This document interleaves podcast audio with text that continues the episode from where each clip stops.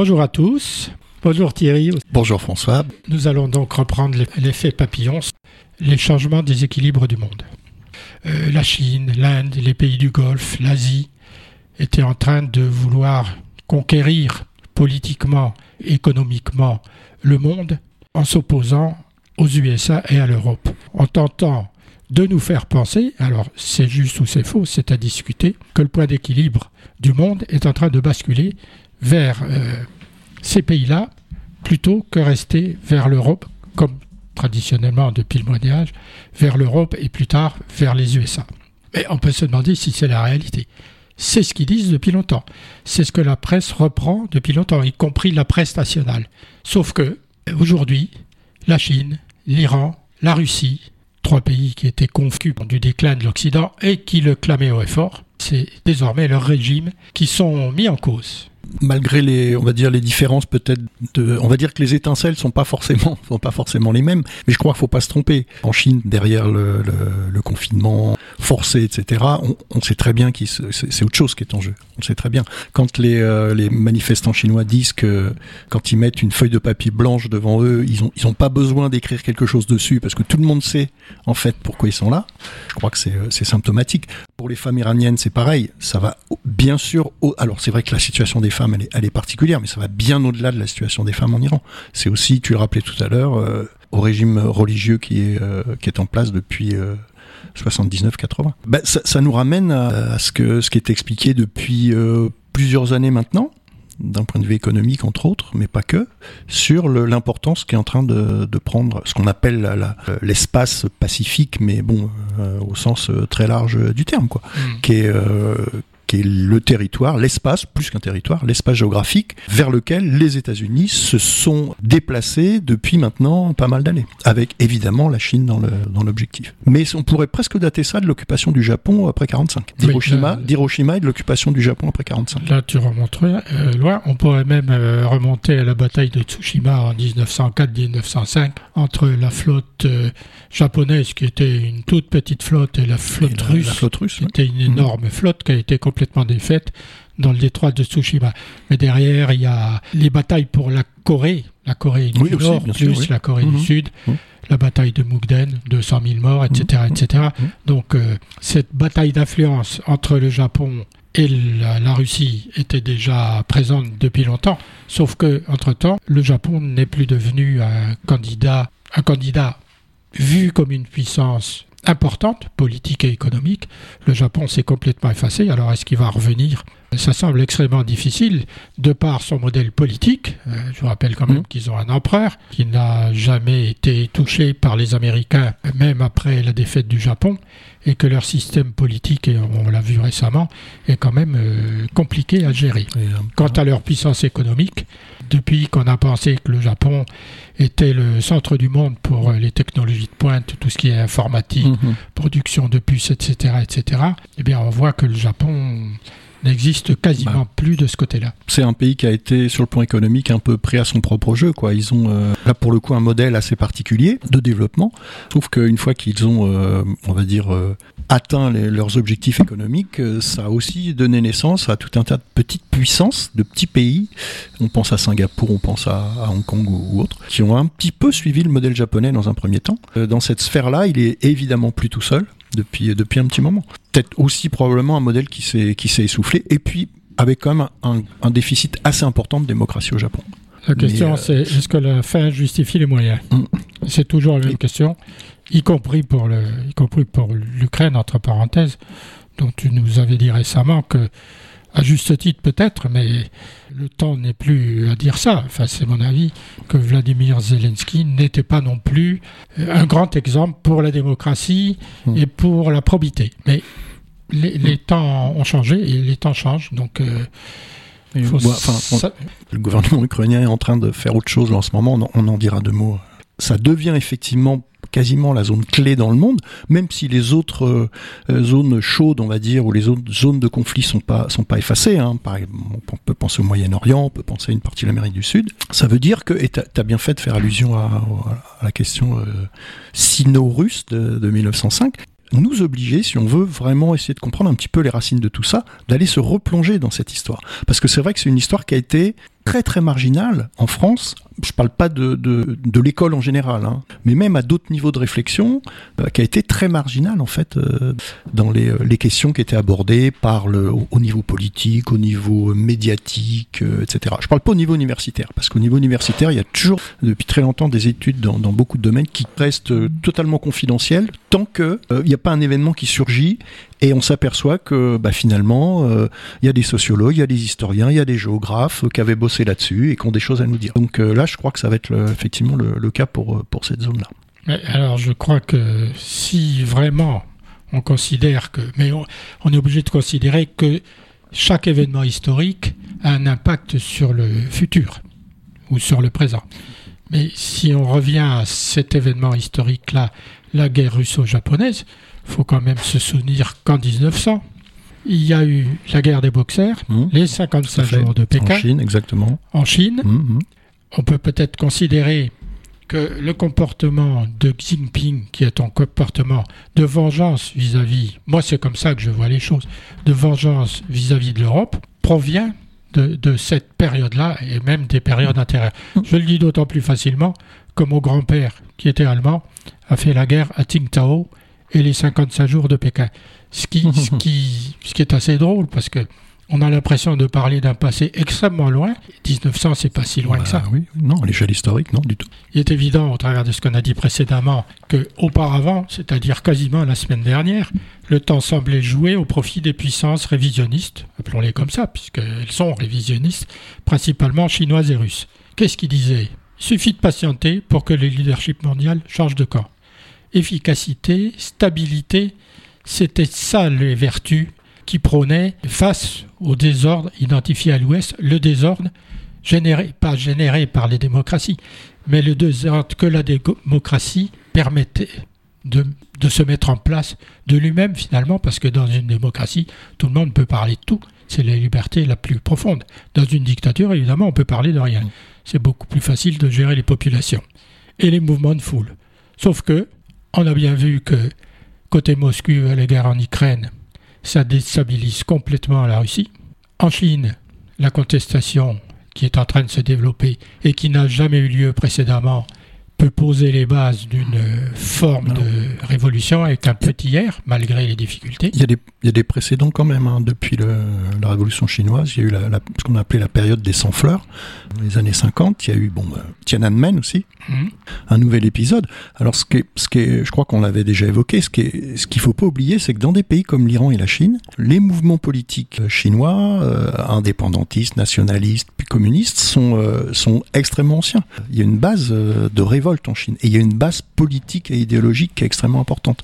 Il y a un mouvement social, il y a un mouvement politique, un mouvement ouvrier organisé. En Iran aussi, même s'il a été euh, écrasé depuis, euh, depuis 79. Et, d'ailleurs, juste un point aussi par rapport à, à l'Iran, la révolution euh, de 79, c'est pas une révolution islamique. C'est une révolution sociale, c'est une révolution populaire qui est très rapidement récupérée par les religieux ça, change beaucoup de choses de, ce point de vue-là. C'est-à-dire que là aussi, en Iran, il y a un mouvement social organisé. Il y a un mouvement qui existe, qui est, qui est souterrain, mais comme beaucoup de choses en Iran d'ailleurs. Tout est souterrain. Les gens font la fête chez eux, ils fument, ils picolent, etc. Voilà, c'est, voilà, il n'y a pas de problème. Hein. C'est, c'est, que dans l'espace public où là, enfin oui, mais c'est que dans l'espace public où il y a une, espèce de, d'image de façade. Très, mais bon, dans le fond, de, donc c'est, c'est, des pays aussi qui ont une histoire millénaire. Ah, L'Iran, l'Iran, l'Iran et la Chine aussi c'est des, c'est des, enfin, le, le, c'est des civilisations qui datent de l'Antiquité, qui font partie des premières civilisations mondiales. autant la Chine était une civilisation fermée, elle a toujours été comme le Japon, autant l'Iran et la Mésopotamie ne l'étaient pas fermées. Tout à fait, complètement, tu as raison, bien sûr. Oui, oui, complètement. Et, et d'ailleurs, les, les, influences euh, culturelles, euh, aussi bien d'ailleurs européennes qu'asiatiques, sont extrêmement présentes en Iran. Poire du chat, avant, c'était pareil dans un autre sens. Hein. Il y a une richesse culturelle en Iran, il y a, une richesse euh, euh, littéraire, musique. Enfin bon, c'est un, c'est une des grandes civilisations encore aujourd'hui. Est-ce qu'on euh, peut dire que dans tous ces pays-là, que ce soit des dictatures particulièrement féroces ou moins féroces, est-ce qu'on peut dire que la solution viendra de la jeunesse, comme elle, est venue de la jeunesse en Europe? Comme c'est souvent le cas, tu as raison, ouais, je, oui. Et des femmes la jeunesse qui est très souvent en, première ligne face à la répression. le conservatisme, ça concerne les personnes âgées la mmh, plupart du temps, parce qu'elles mmh. pensent euh, comme leur temps a pensé, et qu'elles sont maintenant 50 ans après, mmh. et que le, le, monde a changé, leur pays a changé, mais elles ne le voient pas. Elles ne voient même pas que leurs propres enfants changent et ont changé. Et, ont changé. et puis ils sont incapables, dans certains cas, de leur dire que ça a changé, parce qu'ils n'osent pas leur dire. Ça provoque des frictions dans les familles, et on le voit aux États-Unis dans les familles où l'opposition entre familiale entre républicains et démocrates fait que les gens ne se parlent plus, ce qui quand même mène directement à la guerre civile, ce genre de choses. Et ça, c'est euh, la, on va dire la, entre guillemets la radicalisation, c'est c'est pas forcément le mot qu'il faut qu'il faut employer, mais qui mais qui, qui date très précisément de, de Trump quand même. Parce que même à l'époque de Reagan ou de Nixon, bon, il y avait des. Le verre était dans le fruit. Hein. Bien sûr, le verre était dans le fruit, complètement. N'a pas déclenché le mouvement. Du tout, du tout, non, non. Trump n'est que la suite logique d'un mouvement qui vient de plus loin, y compris d'Obama, et, bien avant. Oui, oui, non, mais complètement, bien sûr. Euh, est-ce qu'on peut dire, ça le temps pour les dictatures? On va les prendre une par une parce qu'il y en a beaucoup des dictatures dans ce monde, plus ou moins dures, plus ou moins sanglantes, plus ou moins euh, des tas de choses. Alors on va prendre la Russie en premier, puisque finalement c'est ce qui est particulièrement d'actualité, mais pas seulement. Euh, moi je pense que la guerre en Ukraine euh, coûte à la Russie toute sa crédibilité internationale. C'est un désastre économique qui est en train de se faire jour. Alors jusqu'à présent on disait l'économie russe n'est pas trop touchée parce que, bien évidemment, l'argent du pétrole et du gaz entre, mmh, mmh. mais au fur et à mesure des jours, l'argent du pétrole et du gaz continue à rentrer parce que ce qu'ils nous vendent plus, ils le vendent à d'autres. Par contre, dans la société de production économique russe, hmm. il y a de plus en plus d'usines qui ne peuvent plus produire parce qu'elles sont alimentées par l'Ouest. En fait. Oui, tout à fait. Ah. On peut. Juste une petite précision, la Russie continue de vendre du gaz à l'Ukraine. Ça fait partie. Et une, et une partie de ce gaz file d'ailleurs en Moldavie. Les Russes et les Ukrainiens devront bien négocier un jour. De toute façon, une guerre, ça se termine toujours par une négociation. Sauf que dans une guerre, il y en a un qui perd et l'autre qui gagne. Celui qui gagne, bien évidemment, est en position de force pour négocier. Donc, la question à se poser en ce moment, quand est-ce que ça va hmm. arriver? Si la négociation Russie-Ukraine débouche sur une sorte de traité de Versailles, ça sera aussi la catastrophe. Parce que ça veut dire qu'on repartira dans une... Enfin, on, je dis nous, non. ça repartira à un moment donné ou à un autre. Ben c'est bien ça, hein. la négociation, ça consiste à trouver un point d'équilibre, même s'il est imparfait, entre les revendications des belligérants. Il est évident que si les Ukrainiens négocient, c'est impensable pour quelqu'un qui est en phase de, de, de, victoire, entre guillemets, de dire ce genre de choses. À la limite, à la limite, mhm. mais bon, c'est pas ce n'est qu'un avis de ma part, à la limite, il pourrait dire on est prêt à céder la Crimée hmm. pour euh, les besoins de la paix internationale hmm. et de bien des peuples et du bien des peuples. Il pourrait le dire, mais c'est vraiment le maximum. Pour l'instant, officiellement, c'est c'est pas. Pour l'instant, c'est pas le cas, mais les, on sait qu'on est, ça négocie en douce depuis un petit moment déjà. Hein, mais les, les, déclarations des uns et des autres sont pleines de sous-entendus et pleines de, de, de manipulation De, l'interlocuteur d'en face. Donc on ne sait pas trop mm. bien ce qu'ils ont dans la tête. Mm. Par contre, euh, la réalité, on la connaît. La Russie ne peut pas s'en sortir comme ça et garder ces terrains qu'elle a conquis par la force, par le meurtre, par le viol, mm. par la violence. C'est pas possible et c'est pas acceptable de la part des Ukrainiens. De toute façon, c'est aux Ukrainiens de dire ce qu'ils veulent et de négocier. C'est pas à nous ni aux Américains de dire comment on voit le monde de demain.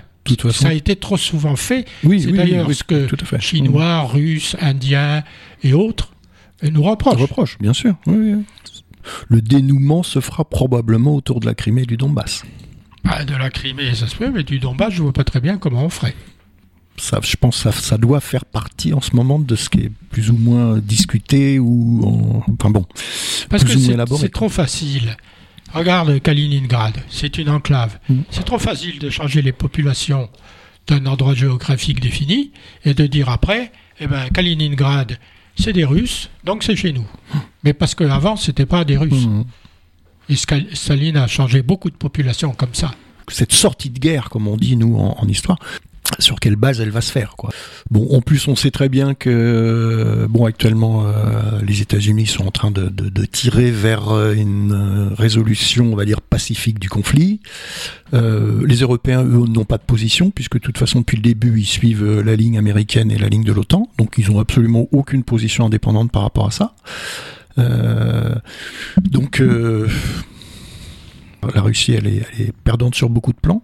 Euh, sur le plan économique, c'est pas forcément évident parce qu'ils sont tellement habitués à, ces, euh, à la fois à des, à des boycotts, à des sanctions déguisées que maintenant, ça bouge en Russie quand même. Hein. Euh, il y a des manifestations, alors elles sont modérées pour l'instant, mais il y a des manifestations. Il y a les maires des soldats, parce qu'il faut, faut pas oublier que parmi les soldats russes, c'est comme la guerre d'Algérie. Hein. Il y a des appelés. C'est-à-dire que ça, impacte non pas uniquement l'armée russe, mais ça impacte aussi les familles. Des mouvements notamment de maires, alors je sais pas si ça va prendre l'ampleur des, des, maires euh, de la place de mai en Argentine, mais il y a des maires qui, de plus en plus de maires, je dis de maires ME accent grave erreur, hein, S, qui se mobilisent par rapport à ça. Parce qu'on envoie leurs gamins euh, au casse-pipe. Ah, je pense qu'il faut rappeler quand même quelques, quelques-uns des comportements de l'armée russe dans le temps, donc de la Russie, à commencer par Holodomor, le génocide, parce que c'est comme ça que s'appelle le fait de vouloir supprimer une population entière. Alors, le, non, mais au niveau, au niveau, parce que le génocide, c'est une notion juridique. Hein. Oui, je sais. Au niveau des, juristes, il n'y a, pas de génocide. Un crime de guerre.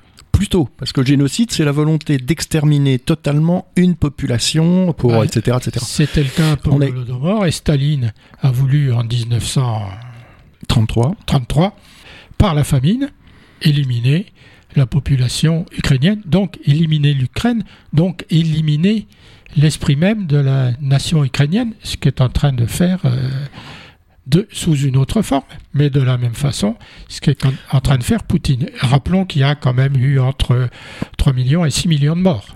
Tout à fait. Quand on voit les photos euh, des populations à cette époque-là, particulièrement des enfants en guenilles avec un gros ventre, comme on les voit en Afrique, souffrant mhm. du même mal la faim, la famine dont tu parles, qui a été, euh, qui a été catastrophique, due, due à la politique économique de Staline quand même, euh, elle touche pas que l'Ukraine. Elle touche beaucoup d'autres régions. C'est le système de défense de la Russie actuellement. Et Poutine, il dit, mais ça n'a pas touché que l'Ukraine. Mais c'est clair. Ça nous a touché nous aussi. Ça n'excuse pas la politique stalinienne à cette époque. Et c'est intéressant que tu fasses référence à Staline, parce qu'en fait, quand on lit les déclarations de Poutine par rapport à l'Ukraine, il est totalement sur la ligne stalinienne, en fait. Oui. pas du tout sur les... Et il dit, oui, mais en fait, euh, votre Ukraine, c'est une création des bolcheviks, c'est une création de Lénine, etc., etc. Mais il a parfaitement raison sur ce plan-là. Ce qui, ce qui remet pas en cause le mouvement euh, indépendantiste ukrainien, mais il a parfaitement, il a parfaitement raison et lui, il se situe complètement à l'opposé, sur la ligne stalinienne de non-droit des peuples à disposer d'eux-mêmes. Bah, cette ligne stalinienne, en fait, c'est la ligne de l'impérialisme en règle générale et de l'impérialisme russe en particulier, depuis que l'Empire russe, puisque l'Empire c'est une, une collusion de différents, de différents peuples, de différents territoires. C'est bien le cas de l'URSS. Collusion forcée. C'était l'union des républiques socialistes soviétiques. Mmh. Donc il y a des républiques socialistes soviétiques qui ne sont pas la Russie, bien évidemment. Tout à fait. Ils en ont perdu lors de la destruction du mur de Berlin et des soubresauts euh, quasi révolutionnaires qui ont eu lieu en Russie. Mais il en reste. Il en reste bien encore. Sûr, bien sûr. Alors, sur le, sur le territoire de la Russie actuelle. Alors, autre comportement, on peut citer les massacres de Katyn en 1940 mmh. euh, en Pologne, Des officiers où le NKVD a supprimé et on a retrouvé. Euh, on a retrouvé euh, tous les documents qu'il faut. Moi, j'ai un livre de photos que j'ai récupéré, je ne sais plus quand, là-dessus. Ben, c'est un massacre total, d'abord des officiers et ensuite des intellectuels polonais. Mmh. Alors, je ne sais plus combien il y a eu de mort, mais c'est toujours dans la même filiation de vouloir effacer, hmm. effacer une mémoire. Après, là, là, on peut aussi, euh, je veux dire, c'est aussi les officiers de l'armée rouge qui ont été massacrés dans les, au moment des procès de Moscou, entre autres. Oui, mais ça, c'est la... Katyn, c'est pas les procès de Moscou. Non, non, j'entends bien, mais je veux dire que c'est pas. Euh, enfin, moi, il me semble, faut bien comprendre que la, la, la, logique stalinienne entre guillemets, elle ne concerne pas uniquement les les, peuples à l'époque hein, de l'URSS. C'est une, logique politique qui vise à, de toute façon à supprimer euh, ce qui peut apparaître comme une opposition, ou, ce qui, euh, euh, enfin, on sait très bien que les, combien de, de, vieux bolcheviks ont été liquidés par Staline sans savoir pourquoi en fait. Oh, Ils s'accusaient de tous les maux, mais sans savoir pourquoi. Tous les, les officiers les plus brillants de l'armée rouge, ceux qui avaient quand même remporté la guerre civile, ont été liquidés par Staline. Les Tukhachevski, les Yakir, etc. Ce qui d'ailleurs a permis, à faciliter l'avancée de, de, des armées nazies euh, euh, en, 41. Les, cadres étaient. Ah bah les cadres étaient, c'était décimé. Enfin, on sait bien que Staline a fait des camps de concentration pour son propre peuple mais est-ce qu'on peut considérer d'une certaine façon que les peuples, c'est la variable d'ajustement des dictatures qui ne sont que des systèmes Tant la dictature russe que la dictature chinoise que la dictature ukrainienne, le peuple n'existe pas pour ces gens-là. C'est eux qui existent. Ils soumettent le peuple à leur volonté. Il n'y a pas de mmh. peuple, mmh. d'une certaine façon. Du coup, euh, on constate quand même que le, peuple russe ne se révolte pas. Enfin, il ne se révolte pas encore. Tu as dit tout à l'heure qu'il commençait à y avoir des frémissements. Parce que c'est, Alors, une hirondelle ne fait pas le printemps. C'est, compliqué en même temps. Hein, c'est compliqué. Hein. Je pense qu'il y a aussi le fait que euh, ça faut. Je pense faut aussi que les, les, euh, les, euh, qu'on le comprenne bien quoi. C'est pour les Russes, Poutine, il défend la Russie il défend la Russie, qui est considérée comme un État mis au banc de la société, mis au banc de l'humanité depuis des années. Et donc, effectivement, le premier, euh, le premier réflexe, on va dire, d'une grande partie des Russes, pas de tous, hein, d'une grande partie des Russes, c'est de faire bloc derrière son gouvernement. Mais ça, c'est un phénomène classique. C'est un phénomène classique. Est-ce que nous, y compris d'ailleurs en Europe, hein. y compris en Europe. Hein. Est-ce que euh, nous, de notre côté, on n'a pas toujours euh, vu le peuple russe au travers de tous leurs grands écrivains. Alors, je ne vais pas les citer, Gogol, Dostoïevski, etc., etc. Même Solzhenitsyn. Euh, Pouchkine, euh, Chalamov. Et les musiciens. Enfin, est-ce que eux ne nous ont pas donné une fausse image du peuple russe, tout en critiquant bien évidemment le système, en parlant du peuple, mais aussi en parlant des élites? Est-ce que notre vision de la Russie ne vient pas uniquement de là? Et si aujourd'hui on relisait certains de ces très très grands écrivains, on n'y verrait peut-être pas la même chose, au travers de ce qui se passe, sur la Russie, son peuple, ses élites. Je ne sais pas trop. Euh, euh, bah, Tolstoï, par exemple, qui était un grand, grand pacifiste, je, pense, je pense qu'on le lirait de la même façon, en fait. Euh, qui était un, critique assez acerbe de la, de la société russe et, de l'Église russe, euh, puisqu'il y a encore des écrits de Pushkin qui sont euh, très, très mal vus en, Russie. En Ukraine, c'est liquidé de toute façon, puisqu'il y a une épuration culturelle euh, par rapport à toute la culture russe. Les premières enquêtes d'opinion qui ont été faites en France, au moment de la, libération en 44 et puis au moment de la fin de la guerre en 45, la question est posée aux, aux, Français, questionnés, interrogés, qui a permis la, la victoire sur les, sur les nazis À une écrasante majorité, les gens répondent l'URSS très largement, largement devant les États-Unis en 45. Ah ben, je suis étonné de ce que tu me dis. Moi, je voyais pas, du tout. du tout, mais peut-être parce que je me suis beaucoup pas du tout, pas du tout, du tout. Pour eux, quel est l'événement clé de la deuxième guerre C'est Stalingrad. C'est un fait qu'à partir de Stalingrad, c'est la, c'est la Bérésina pour, Hitler. Donc, donc c'est, le cas de le dire. Donc c'est et ça va progresser petit à petit. Ça va mettre du temps quand même à, changer, hein. mais euh, ça va évoluer petit à petit. Euh, alors, ce qui est étonnant parce qu'il y a, des, événements comme la guerre du Vietnam par exemple, où en France il y a un mouvement extrêmement important contre la guerre du Vietnam, et où les États-Unis sont extrêmement euh, mal vus, entre guillemets, je ne sais pas si c'est la bonne expression, hein, par, par, la, par la jeunesse française par exemple. Moi j'en parle en connaissance de cause, parce que j'ai participé à ce mouvement. Je pense qu'il joue un rôle important c'est que par rapport aux États-Unis, c'est pas seulement l'URSS qui leur pose problème. Il y a un problème entre les États-Unis et la Russie en tant que territoire, en tant qu'empire territorial. Tu, en parlais tout à l'heure. Qu'il y ait l'URSS ou pas l'URSS, le problème c'est la Russie. C'est peut-être une raison pour lesquelles ils ont maintenu l'OTAN, par exemple. C'est peut-être une raison pour lesquelles il y a eu toute cette, cette discussion, ce débat autour de extension ou pas de l'OTAN, que évidemment euh, Poutine a, instrumentalisé, évidemment, par rapport à ça. Mais je, pense que le problème, effectivement, il, est là. Il y a une méconnaissance absolue de la Russie aux États-Unis. déjà que les États-Unis sont euh, totalement nuls en géographie, posez une question sur la Russie aux États-Unis, ils sont incapables de vous répondre. comme, ils pensent, euh, comme ils pensent que l'Iran et l'Afghanistan sont des pays arabes, par exemple. Oui, mais ils savent pas où est la France. Donc, ben non, mais imaginons la Russie. Je vais me permettre, si, si tu n'y vois pas d'inconvénient, de poser deux questions sur ce que tu as dit précédemment, y compris sur la perception euh, qu'ont les Français, alors les jeunes, je ne sais pas, hein, euh, de la participation de la Russie à la victoire lors de la Deuxième Guerre mondiale. Est-ce que euh, cette histoire qui laisserait penser que c'est la Russie qui a gagné. C'est d'ailleurs euh, le thème de, de Poutine hein, quand il parle de la Grande Guerre. Euh. oui, oui, oui, bien sûr. Est-ce que le Parti communiste français n'a pas largement participé, lui aussi, à fabriquer, c'est pas une légende, hein, ils ont perdu du monde, les Russes. Enfin, ils ont 22 millions. Ils ont bénéficié aussi de la loi Prébaille, ce que Poutine a effacé des manuels scolaires actuels. C'est-à-dire que la Russie a gagné à elle toute seule, les Américains ont servi à rien, ils n'ont jamais débarqué en Normandie, et puis ensuite ils n'ont jamais fourni de matériel. Bien sûr, parce que c'est une vision nationaliste en fait. La vision de Poutine, elle est totalement nationaliste. Donc, du coup, euh, j'ai oublié la deuxième question. Bah, écoute, au moins pour la première, non, mais c'est évident. Hein, le, le, le, comment dire, le, la place de, Stalingrad dans, les, dans, la, dans la mémoire euh, euh, des, anciens, par exemple, hein, euh, pas uniquement des résistants, hein, de, mais de, le, PC parti des, parti des fusillés. Hein, au lendemain de la guerre, le PC, c'est le parti des fusillés. Ça, ça, ça a effectivement contribué.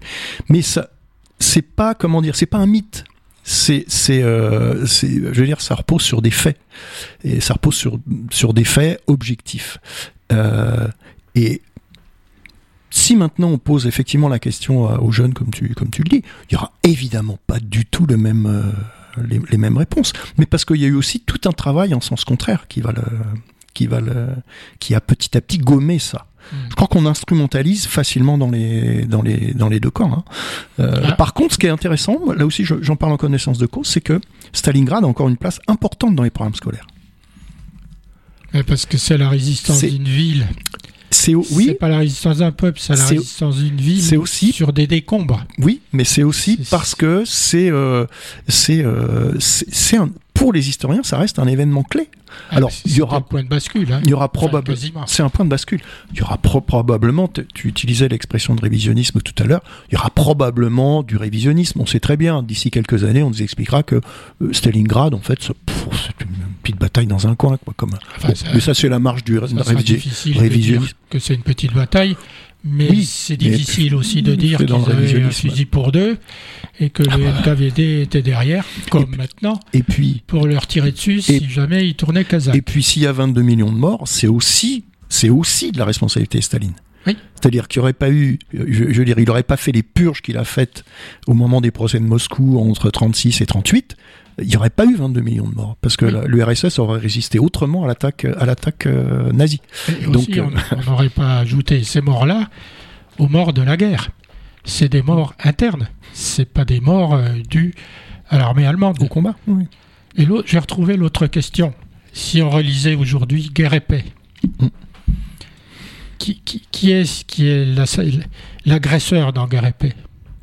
C'est la France bah, bah, et les armées de Napoléon. Bien sûr. Et c'est comme ça qu'est vue et présentée la guerre et la paix. Tout parce que c'est la guerre et la paix, normalement. Alors comment on le relirait maintenant?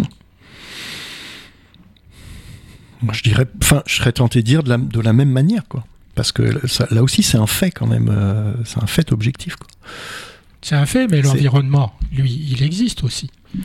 Et comment relire ça euh, là où la Russie est l'agressée et lire l'histoire contemporaine, et là où la Russie est l'agresseur. C'est ça que je veux dire. Oui, oui, oui. Mais je ne sais pas si ça modifierait notre, enfin notre regard ou notre, euh, notre lecture ou, notre, euh, ou l'enseignement qu'on pourrait tirer de, de Guerre et Paix par rapport à ça. Je pense que c'est, ton exemple il est intéressant parce que ça permet de voir que euh, un pays, en fonction de son régime politique, en fonction de, sa, de ses dirigeants, peut être euh, dans le camp de la, de la liberté ou de, ou de, la défense de la liberté à un moment donné de son histoire. Ça, et, oui. et, être dans le camp complètement opposé à un autre moment donné de son histoire. Pour le même peuple. Exactement. Et c'est euh, voilà, ça, justement, c'est intéressant l'exemple de Paix. Alors, mais, mais on, on, pourrait on pourrait parler de la France. Euh, oui, c'est exactement. C'est ce que je vais te dire. Ah. Euh, on parlait du, du, du, soutien du peuple russe à cette agression. Alors j'ai entendu des statistiques hier pour un moscovite engagé, il y a 100 bourriades d'engagés dans l'armée russe, c'est-à-dire que un bourriate a 100 fois plus de chance, de, enfin de malchance de se faire oui. tuer sur le front. Donc déjà il y a des, un déséquilibre dans l'égalité, mm. dans cette conscription ou dans cette euh, euh, dans cet enrôlement de force. Et, donc qui réagit dans le peuple russe? Qui qui qui est capable de qui aura le courage de contrarier Poutine? Et je relisais récemment euh, l'histoire de la dernière guerre mondiale d'Henri Amouroux, hein, ça s'appelle. Il y a beaucoup de, il y a cinq ou six la, tomes. La, la deuxième, ça, la deuxième. Oui, la deuxième. La deuxième guerre. Car, la première. 40 millions de Français. 40 millions de pétainistes, surtout. Oui, oui. Donc, on voit bien dans ces bouquins comment le peuple de France hein, a pu dans le temps, parce que c'est dans le temps qui s'écoule. Et au début de la guerre, c'est pas comme à la fin de la guerre, pour des tas de raisons. Mmh. On voit bien quand même qu'il y a des collaborateurs par action, il y a des collaborateurs par omission, mmh. il y a des par intérêt. collaborateurs par intérêt, il y a des collaborateurs par par paix, par peur, pardon. Mmh. Et puis dans les différentes couches de la population, c'est pas du tout. Et puis par conviction. Oui, par ce que j'appelle ouais. par, euh, par, euh, par collaboration. Oui, c'est oui. de la vraie collaboration. Mmh. Donc euh, l'histoire d'Amouroux, c'est long à lire, hein, oui. mais c'est quand même intéressant parce qu'on voit sur toute la période de la Deuxième Guerre mondiale comment s'est comporté le peuple français. Alors, les comportements sont toujours compréhensibles, ou ils s'expliquent toujours. Cela étant, euh, il n'y a pas eu une révolte globale euh, du peuple de France contre l'envahisseur euh, allemand. C'est l'envahisseur allemand, c'est l'armée allemande, hein, c'est pas que des nazis, c'est l'armée allemande. Mmh. Donc, euh, c'est pas la même chose parce que mmh. le peuple russe devrait réagir contre son dirigeant, alors que le peuple français aurait dû, et il l'a fait d'une certaine façon, réagir contre son envahisseur, ce que fait le peuple ukrainien. Après, euh, on a un petit peu. Enfin, euh, euh, bon, il y, a beaucoup d'autres travaux hein, d'historiens sur sur le sur la, guerre, sur l'occupation, sur le, la France. Il y a eu le superbe film de Max Ophuls, Le chagrin et la pitié, interdit en France pendant je ne sais combien d'années. Et puis il y a beaucoup de travaux qui ont été faits depuis, de Pierre Laborie, de, enfin bref, je ne vais pas citer tous les historiens qui. Et après, c'est euh, comment dire, c'est extrêmement compliqué hein, quand on voit les, comment dire, les premiers actes de résistance euh, en France en, ju en juin, juillet 40, c'est-à-dire juste au moment de la défaite. Euh, quand on lit les témoignages, les, gens disent d'un premier, enfin au premier abord, ils sont complètement désemparés. Ils s'attendaient absolument pas à ça. Personne s'attendait à la défaite de l'armée française. C'était considéré comme une armée invincible. Bon, ça datait de la Première Guerre, etc. On, euh, on, là, il y avait la ligne Maginot, il y avait, etc. Bon, donc euh, c'était impossible. Et, et, pourtant, ça s'est fait. Et les historiens allemands ont travaillé là-dessus. Je fais une petite parenthèse qui est intéressante. Euh, des historiens allemands ont travaillé là-dessus, justement, pour essayer d'expliquer comment cette armée a pu se faire, mais enfoncer à ce point. D'abord, euh, il y avait un sentiment pacifiste qui, oui, mais... qui s'était déjà développé en France parce que la Première Guerre mondiale, c'était la, guerre, la guerre des der. Donc le sentiment pacifiste qu'on a beaucoup reproché aux socialistes mmh. s'était développé. Personne n'a jamais dit que l'armée française était mal préparée. Il manquait pas un bouton de guêtre. Alors si, si, si. Ça, toute l'extrême oui, droite l'expliquait. aussi. Toute l'extrême droite expliquait que, en fait, euh, c'est la responsabilité, c'était le Front populaire parce qu'on avait fait la fête, on avait augmenté les salaires des ouvriers, etc. Mais ça, c'est de la politique. Faut, ouais, faut pas oublier que le, le, Front populaire a aussi, c'est notamment ce que les, ce que les, les syndicats ou certains partis d'extrême gauche lui reprochaient, d'augmenter systématiquement tous les ans entre 38, 36 et 38 le, le budget budget de la guerre quand même. Sur ce plan-là, il a fait le boulot. Qui est, euh, on sait très bien que euh, l'utilisation les, des différentes armes a, été faite en dépit du bon sens. Que côté allemand, ils avaient compris depuis un petit moment déjà que on ferait plus cette guerre-là serait pas celle de 14. Oui, mais ça c'est et, et, militairement, c'est le commandement qui a pêché. parce que, complètement, complètement. Ah, c'est une faillite, c'est une faillite totale. Des avions, il y en avait. Bien sûr. ce qu'on dit. Ils bah se sont battus et ils l'ont fait contrairement à ce que pensaient les soldats qui étaient dessous. Mmh des chars, il y en avait, et qui étaient d'un niveau supérieur ou égal aux chars de la Wehrmacht, ou aux panzers de la Wehrmacht, qui n'étaient pas, à cette époque-là, d'un très grand niveau. Ah Mais je voulais revenir, pour terminer là-dessus, sur euh, un fait historique. Quand Daladier est rentré de Munich, hum. la foule l'attendait à Orly, l'a ovationné quand il est euh, descendu de l'avion, il a prononcé ces paroles. Les cons. Les pauvres gens. Les cons, il a même dit. L'histoire des bon, pauvres gens. Hein. L'histoire. Merde, quand Cambronne prononce quelque chose. L'histoire a lissé le propos. mais ça rend pas. Ouais, ouais, c'est ça. Bon, on va peut-être terminer sur. Euh, mais c'est ça le euh, temps pour la Russie. Non, mais euh, juste encore un tout petit mot par rapport à, ce problème-là. Je te parlais des historiens allemands. à un moment donné, c'était, c'était, c'est avant Sedan. Euh, plusieurs colonnes de blindés allemands sont euh, à la queue leu sur, sur une, espèce de grande, de grande route de, grand, de grand axe. Et il euh, n'y a pas d'ordre en fait. Ils sont là, ils attendent. Et, ils sont complètement bloqués. C'est-à-dire qu'ils peuvent ni reculer évidemment, ni avancer. Et les généraux, les historiens allemands expliquent ça, ceux qui ont retravaillé là-dessus, que si à ce moment-là, il y avait eu un bombardement de l'aviation française, l'armée allemande était morte. Ça a tenu à, pas grand-chose. Mais il y avait aussi... ils auraient bombardé les réfugiés en même temps, c'est ça le problème. Il y avait pas, sur cette route. Pas sur cette route. Il y avait aussi un, au-delà du pacifisme en, bien entre guillemets, il y avait aussi un, comment dire une, passivité de, de, de l'état-major français. Et ce qui fait dire aussi à d'autres historiens que euh, le, comment dire, la, l'incompétence absolue des, des, généraux français était peut-être aussi quelque part une attitude politique. Voilà l'attitude d'un certain nombre de, de généraux, et notamment Végan, par rapport à l'armistice, Mm. C'est très clair.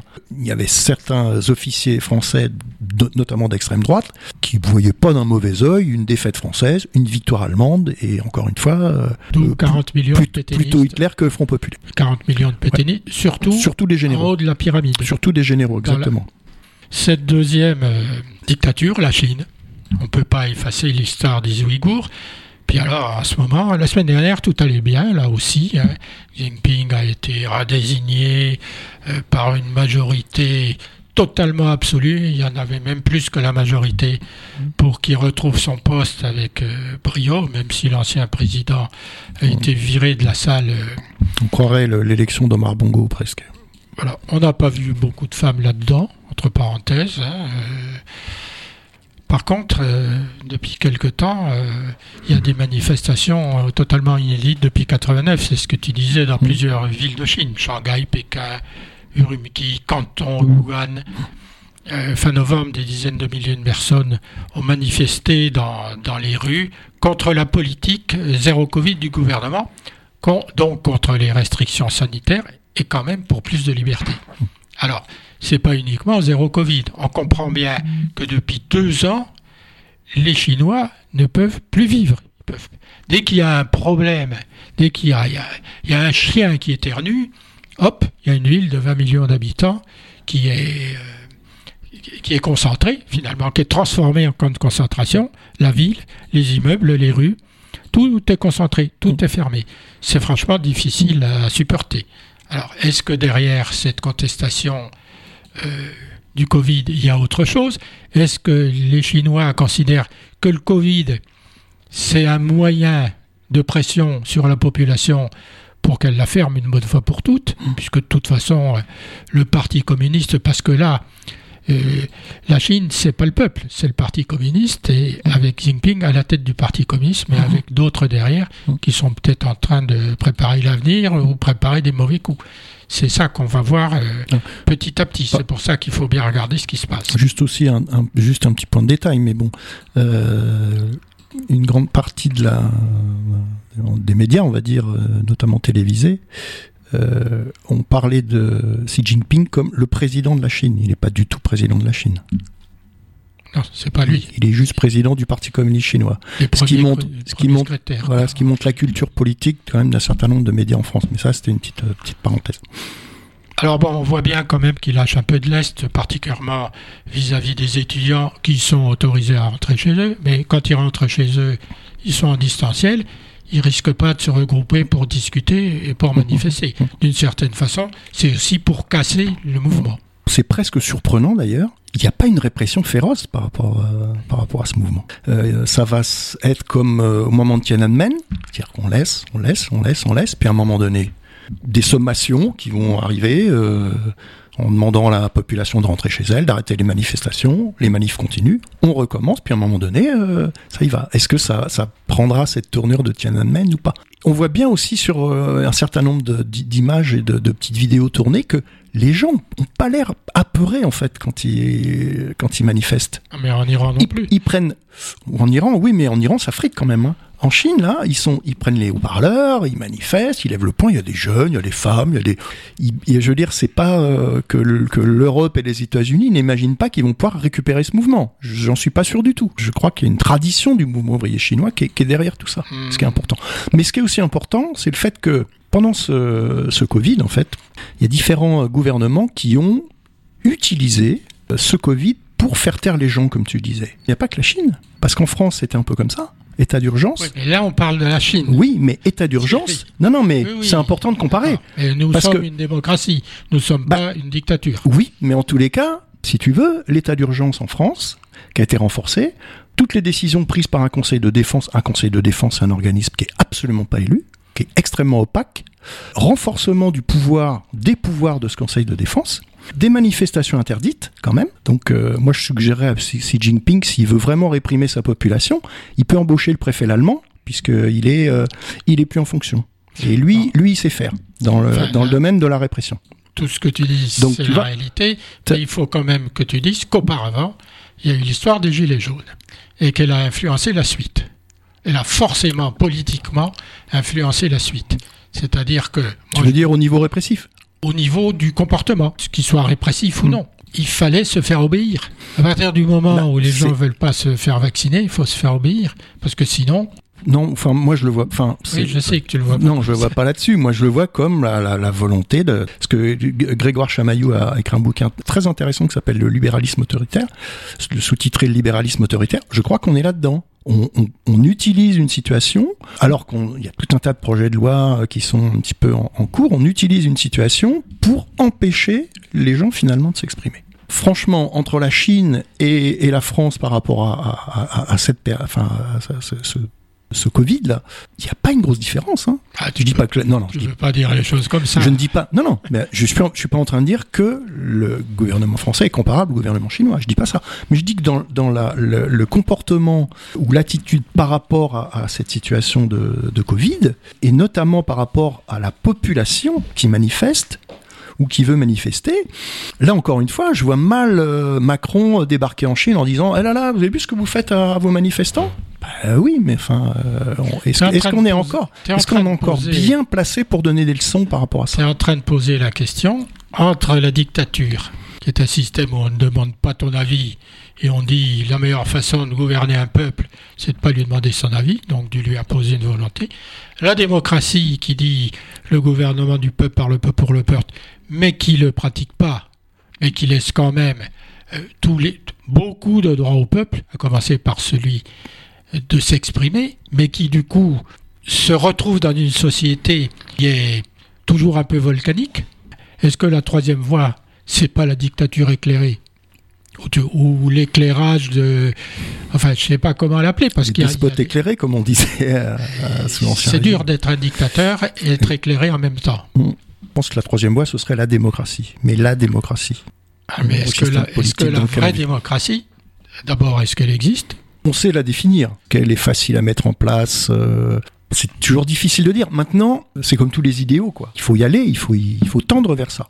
Est-ce qu'il faut vraiment euh, introduire la proportionnelle ou pas. Parce que si on introduit la proportionnelle, on, on est sûr d'introduire le déséquilibre au sein des instances dirigeantes oui, il pourrait y avoir la proportionnelle. Moi, je pense qu'il faut, il faut changer de régime politique. C'était, euh, voilà, la proportionnelle, ça va. Qu'est-ce que ça va changer? Il y aura une, une répartition. Ah, moi, à mon avis, ça va rien changer. Voilà, on bon, euh, c'est, c'est, je pense que ce régime, faut pas le replâtrer parce que, parce que, parce qu'il est pourri, il est vermoulu, il est, euh, il est, enfin bon, il, bah, il est au bout du, il est au bout du système. Ça fait trop longtemps. Qu'on bah, je pense qu'il était au bout dès le départ. Hein. On est, Henri Mitterrand et Mendès France, il est au bout dès le départ. il, y avait, il y avait De Gaulle avant. Il est antidémocratique. Voilà, il y avait De Gaulle qui, bon, les mecs euh, pouvaient s'y monter et encore, enfin bon. La Ve République ne peut pas durer mm. sous la forme où elle a été construite pendant 100 ans. Mm. C'est pas le Reich de 100 ans. Non, non, non, de 1000 ans. 1000 ans. De 1000 ans. on revient au 2 décembre presque. oh, tiens. La boucle est bouclée. En parlant de ça, euh, on va reparler de Poutine et, du nazisme. Hein. C'est une incidente, mais j'ai vu quand même à la télévision qu'ils sont en train d'embrigader les gosses de 10 ans, c'est-à-dire que les cours sur l'armée russe et puis l'utilisation d'armes va devenir, euh, comment dire, courante ou, et obligatoire dans les écoles. Peut-être que ça va pousser les parents à, à renacler fermement parce que les Hitler-Jugend, Jugend, c'était ça. Et, les, bataillons scolaires de la Troisième République. Euh, c'est pas les camps de travail. Ou les balilas italiennes. Euh, mais c'est quand même l'exemple du nazisme par définition, ce genre de choses. S'en prendre aux enfants de 10 ans ou de 8 ans, c'est le pire de ce qu'on peut faire dans une société euh, concentrationnaire. Oui, on est complètement d'accord. Je ne vais pas non plus encore comparer les deux régimes, hein, mais, S'il te plaît. Mais mais il y a des petites choses parfois inquiétantes dans le système scolaire français. Euh, mais on peut toujours se battre hein, contre. Sur, euh, oui, on peut se battre, mais on a l'impression de se battre contre des moulins avant, si tu veux. Tu disais tout à l'heure que le, la dictature, on n'écoute pas le peuple, la démocratie, enfin le régime dans lequel on est, on l'écoute, mais on ne tient pas compte de ce qu'il dit. Donc finalement, globalement, ça revient un petit peu au même. Mais euh, ce service un peu universel qui a été euh, mis en place euh, par Macron il y a quelque temps, l'introduction d'un enseignement de la défense dans, dans les programmes scolaires suite et tout le problème est là, c'est la fin du service militaire obligatoire. on a voulu faire des économies, on a voulu une armée de métier. À la fin de leur contrat, ils peuvent renouveler leur contrat ou partir. Faire, tout à fait. D'autant que la retraite est très très très très pour les militaires. Du coup, on a une armée de métier mouvante. Quand on a 100 000 hommes, il en faut 200 000 derrière quand même, ça fait 300 000 mais on n'a pas une armée de conscription. On peut toujours dire que déplorer que du temps de la conscription, les jeunes comme moi qui faisaient leur service militaire, c'était totalement inutile parce qu'on allait en Allemagne et qu'on apprenait une seule chose, à boire de la bière et à courir les filles. En attendant, il y avait une forme de brassage social qui n'était peut-être pas inutile, donc on se connaissait les uns les autres.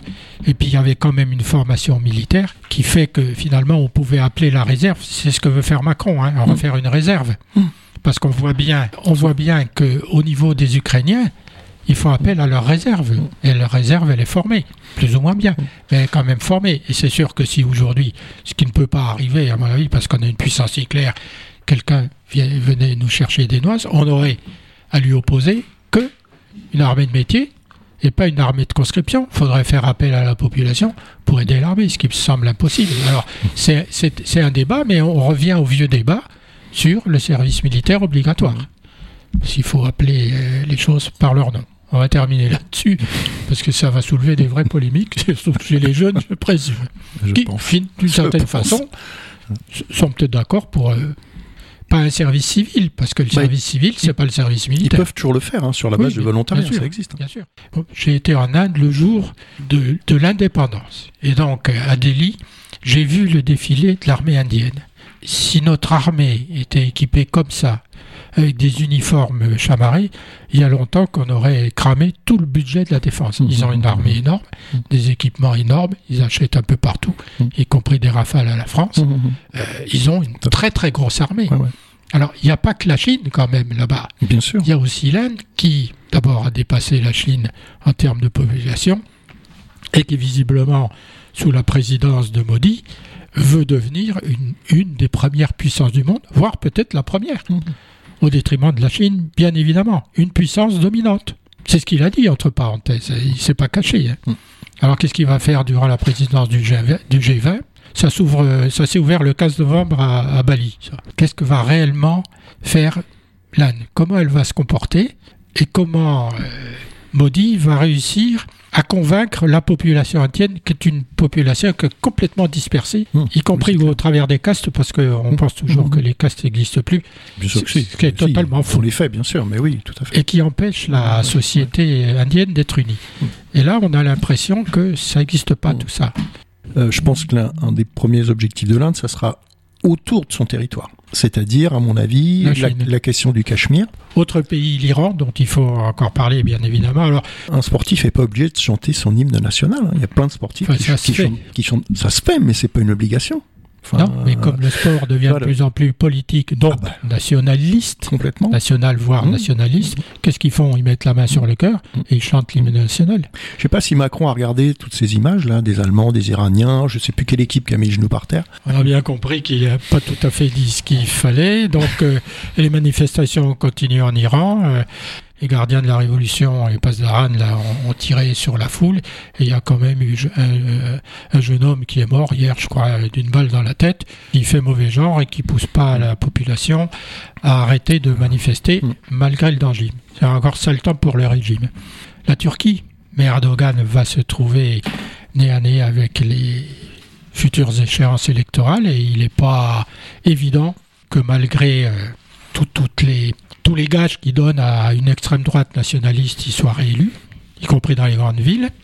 La Biélorussie, pour l'instant, tout est calme tant que l'armée biélorusse, qui représente strictement rien, n'est pas engagée en Ukraine euh, aux côtés de l'armée russe, même si elle est de l'armée russe. Mais enfin, il mm. faut quand même se souvenir qu'en Biélorussie, euh, les, habitants euh, ont tendance à, à, faire dérailler les trains, quoi, accessoirement. Ils n'ont pas trop envie d'y aller. En Europe, parce qu'on a aussi des, pas des dictatures, mais des démocraties illibérales en Europe, c'est-à-dire la Hongrie, euh, qui pourrait se voir, se voir privé de 13,3 milliards d'euros de fonds européens si le gouvernement ne fait pas le nécessaire pour améliorer l'état de droit. Mais là, il y a une contestation de, de la part des élus européens qui disent que euh, la Commission ne donne pas assez de, de précision sur le mmh. fait qu'il n'y a pas eu d'avancée euh, en Hongrie. puis moi, enfin, il y a une chose qui, enfin, je dis, ça me fait rire, non, en fait, que la Commission européenne se préoccupe de l'état de droit dans un pays européen, c'est quand même le comble. Quand on sait qu'une partie de ses dirigeants Juncker en premier, sont pas très très nets du côté de la corruption, il me semble. Ah, pour la corruption, il n'y a pas de problème. Eh, si, on peut dire, il n'y a pas de problème en Juncker, Il, a il, a. Juncker, il s'est quand même pas fait réélire euh, dans son propre pays au Luxembourg parce qu'il était considéré comme le, le parrain de l'évasion fiscale. Donc, euh, enfin, de quoi se mêle encore une fois la Commission européenne? Qu'elle se, je dis, c'est pas le problème d'Orban, hein. quel que soit le pays. De quoi elle se mêle? C'est dans le règlement. Qu'elle se torche déjà correctement, qu'elle se mêle de ses affaires. Elle n'est pas élue, elle n'a aucun pouvoir démocratique légitime. Et donner des leçons à un pays sur l'état de droit. Alors, autre pays, la Pologne, qui est moins illibérale que, que la Hongrie, mais ce sont quand même deux États. La liberté de la presse est en danger, la liberté politique est en danger, la liberté des juridictions est en danger. Des femmes. Quoi que tu en les femmes, sont en, danger. Les homosexuels sont en danger. Mm-hmm. Enfin, la Pologne, il faudrait quand même qu'elle se souvienne que deux fois on a été obligé de la soutenir parce qu'on avait des accords de défense. Deux fois on a déclaré une guerre mondiale. Ils ont un peu la mémoire courte, les Polonais. Mm. Par contre, c'est vraiment, avec les pays du Nord, c'est eux qui sont en pointe contre la Russie parce qu'ils savent bien ce qu'ils risquent. Une, fois une guerre mondiale, parce que la première, elle n'est pas. Oui, pardon. Pologne n'est pas. Deuxième. Ça n'existe pas déjà. C'était Napoléon la première. Il n'y a pas que ceux-là. Mm, hein. mm, Il y a ceux dont on parle pas, dont on parle plus. La Corée du Nord, qui reste quand même un pays extrêmement dangereux. C'est pas à nous de régler les problèmes de la Corée du Nord. On subit. La Birmanie, avec cette junte au pouvoir. Il y a d'autres juntes au pouvoir dans ce coin-là en Asie. Et puis l'Afrique, Mali, mm. Burkina, Soudan, Guinée, tous mm. des pays qui sont en train de, qui sont sous la coupe de coups d'État militaires et qui sont sous la coupe de Wagner qui est en train de les appauvrir en, s'emparant des mines de diamants et de toutes les ressources et qui, d'un autre côté, avec leurs exactions, bah, font remonter le djihadisme dans ces pays-là. Voilà ce que sont ces dictatures. Seul temps pour les dictatures, oui. Espérons bien que les hommes seront assez intelligents et raisonnables pour que le temps soit mauvais pour les dictatures et qu'ils le pleuvent sur la tête de plus en plus. Est-ce que les GAFAM, ces, ces, plateformes, euh, Twitter et les autres, font partie des empires médiatiques? Pour nous, l'empire médiatique d'habitude, c'est quoi? C'est la presse écrite et la presse parlée, mmh. télévisuelle, etc., etc. Est-ce qu'on peut dire que ces nouveaux systèmes d'échange et de communication, parce que justement, ils échangent des informations vraies ou fausses, font partie des empires médiatiques Assurément. Euh, d'autant que l'impact sur la société est extrêmement ah bah, important. il est énorme, là. Ce sont des moyens de communication, ça peut être des moyens d'information, mais ce sont aussi des moyens de désinformation. Euh, c'est, euh, ils pratiquent la censure, quand même. Donc ils ont ils, ou, pas. mais enfin quand même pas mal. Ils décident d'ouvrir, de fermer, de limiter, de supprimer, de d'interdire. Donc euh, ouais, ils font partie des, puissances médiatiques euh, au même titre que les deux principales que tu que tu évoquais, ah, ah. audiovisuel et écrit. En plus, ils ont une puissance financière absolument invraisemblable, c'est-à-dire que elles sont parfois leur puissance financière est parfois supérieure à celle des États. Elon Musk a perdu 100 milliards de dollars, ce qui équivaut quasiment à la valorisation d'Airbus. La valorisation d'Airbus, mm. c'est 92 mm, mm, milliards de dollars, ou à celle de General Electric. Un type comme Musk, est-ce qu'il se prend pas, ou est-ce qu'il voudrait pas se prendre pour le président des États-Unis? C'est la question. Bah, peut-être un peu. Euh, après, après c'est le système de, de la libre entreprise. Euh, c'est ah on est, on est, dans le, renard libre dans le poulailler libre. C'est ça, exactement. Il n'y a pas de, il a pas d'interdiction, il n'y a pas de réglementation. Personne, personne, personne bouge par rapport à ça. Hein. C'est euh, ce qui est problématique, euh, on parle particulièrement de Twitter, là, c'est, sa dérive. ce réseau social est devenu l'antre de l'extrême droite, du racisme et de l'antisémitisme et de la désinformation. On voit bien que la modération et le contrôle des contenus sont plus à l'ordre du jour. Tous les gens qui l'ont licencié sont euh, dans ce segment euh, de l'entreprise. Et puis alors, il rouvre les comptes qui avaient été fermés, à commencer par celui de, de, Trump, et celui, celui de Kane West, sauf qu'il a, il l'a supprimé aujourd'hui. oui, tout à fait. Il vient de le supprimer. Donc, un jour il l'ouvre, un jour il le ferme. Mhm. En attendant, on voit bien que Musk est du côté des républicains bien sûr. et pas des démocrates. C'est pour ça que je disais tout à l'heure, est-ce qu'un type comme Musk est, pas capable de dire je vais être candidat à la prochaine présidentielle? Pourquoi pas Aux États-Unis, ce serait pas invraisemblable. Hein. On a eu un, acteur de série B, on a eu, euh, enfin, oui. Mais ce moins dangereux que, oui peut-être. quoi qu'il y avait la garde des étoiles. Mais ce que tu dis, c'est, ça veut dire que encore une fois, peu importe. C'est à la limite, euh, c'est même pas le problème de, Trump ou de, de Kanye West. C'est une personne peut décider en fait de permettre ou pas à quelqu'un d'autre de s'exprimer en fait. C'est, parce que là, effectivement, il ouvre, il ferme euh, Trump ou autre, mais, mais il peut faire ça pour n'importe qui. Il peut faire ça pour euh, euh, un représentant de Black Lives Matter, par exemple. Mmh. Disons, bah non, non, non, je, j'ouvre, je ferme, ou dit ça, bah non, je. Ça veut dire que ça. Donc, alors, les médias quatrième pouvoir, bon, c'est ça, ça fait quand même, ça fait quand même rigoler quoi. On présente toujours un peu les médias comme étant le quatrième pouvoir. En fait, non.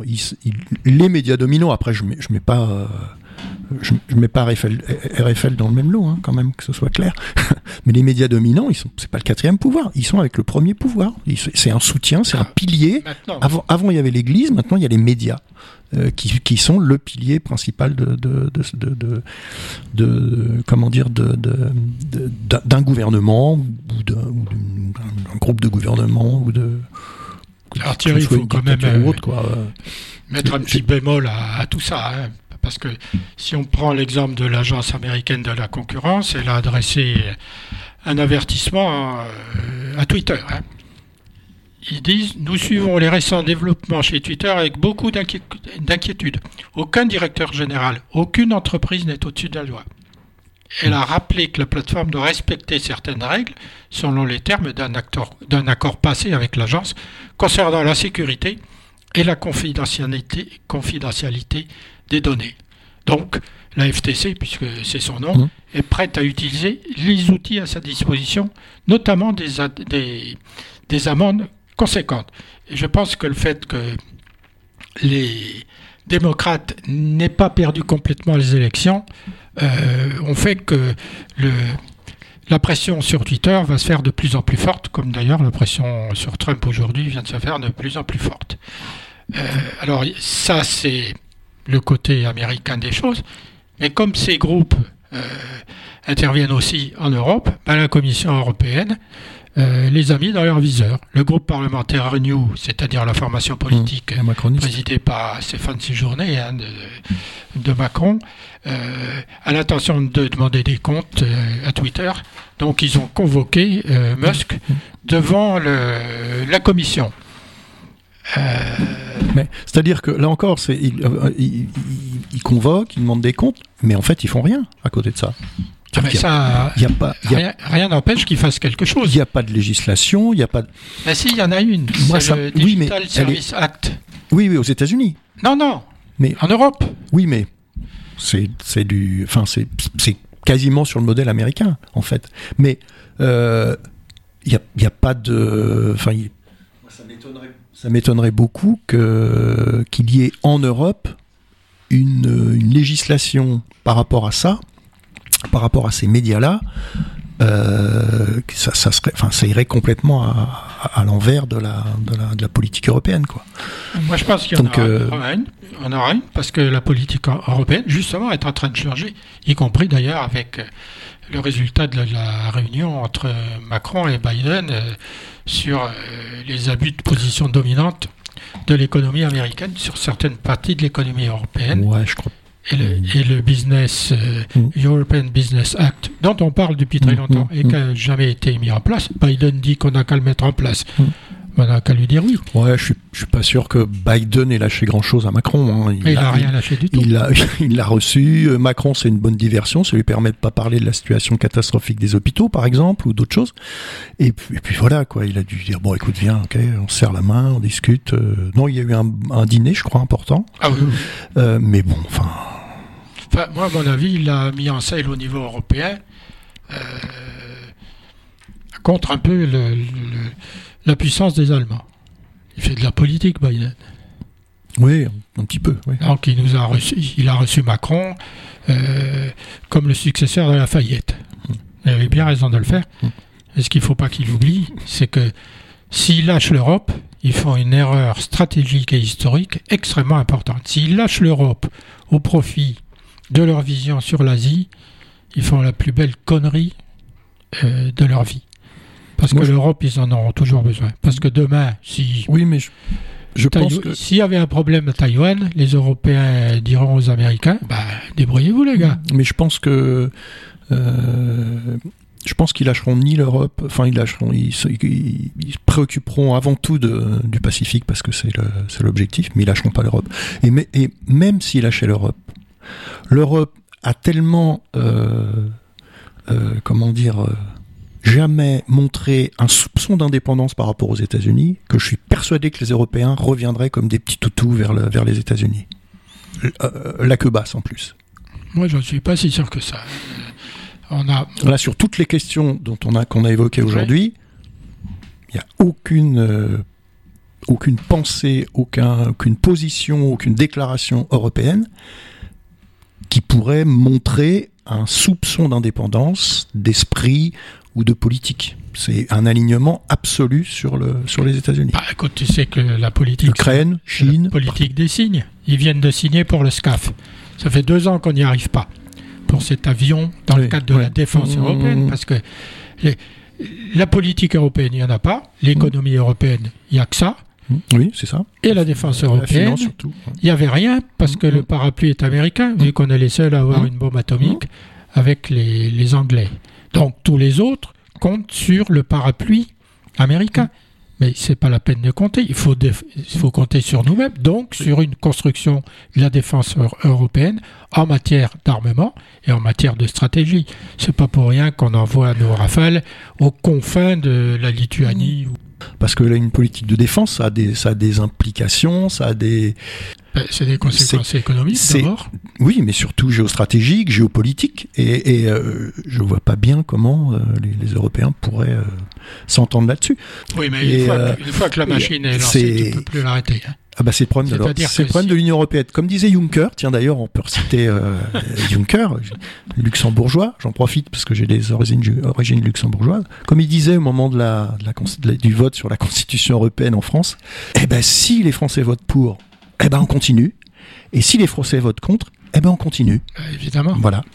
Il ne faut pas faire comme la Russie, c'est-à-dire ne pas tenir ses engagements internationaux. Bien sûr, mais on ne peut pas faire comme ça, sinon on ne fait plus rien. Bien sûr, mais c'est pour ça qu'on parle de déficit démocratique en Europe. C'est-à-dire que quel que soit le résultat d'une élection, bah, il y a déjà d'abord la démocratie au sein de chaque euh, État, de chaque nation, hum. comment elle marche.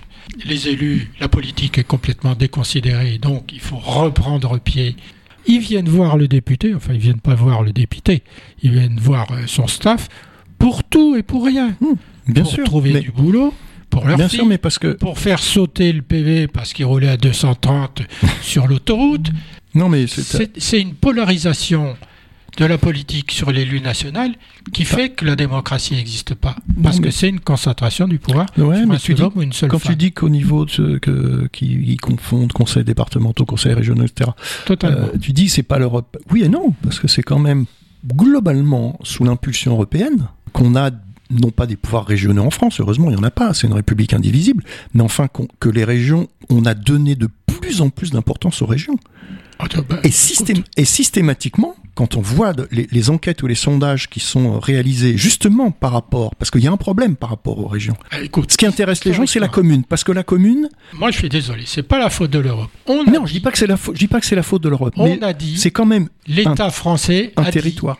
L'État français a dit nos régions sont trop faibles économiquement parlant. Il faut prendre exemple sur les Länder allemands, c'est-à-dire qu'on va regrouper les régions pour leur donner une véritable puissance économique. Donc on est bien dans le cadre européen. Mais c'est pas l'Europe qui a décidé ou qui a poussé à le faire. Je dis pas que c'est fait ce choix.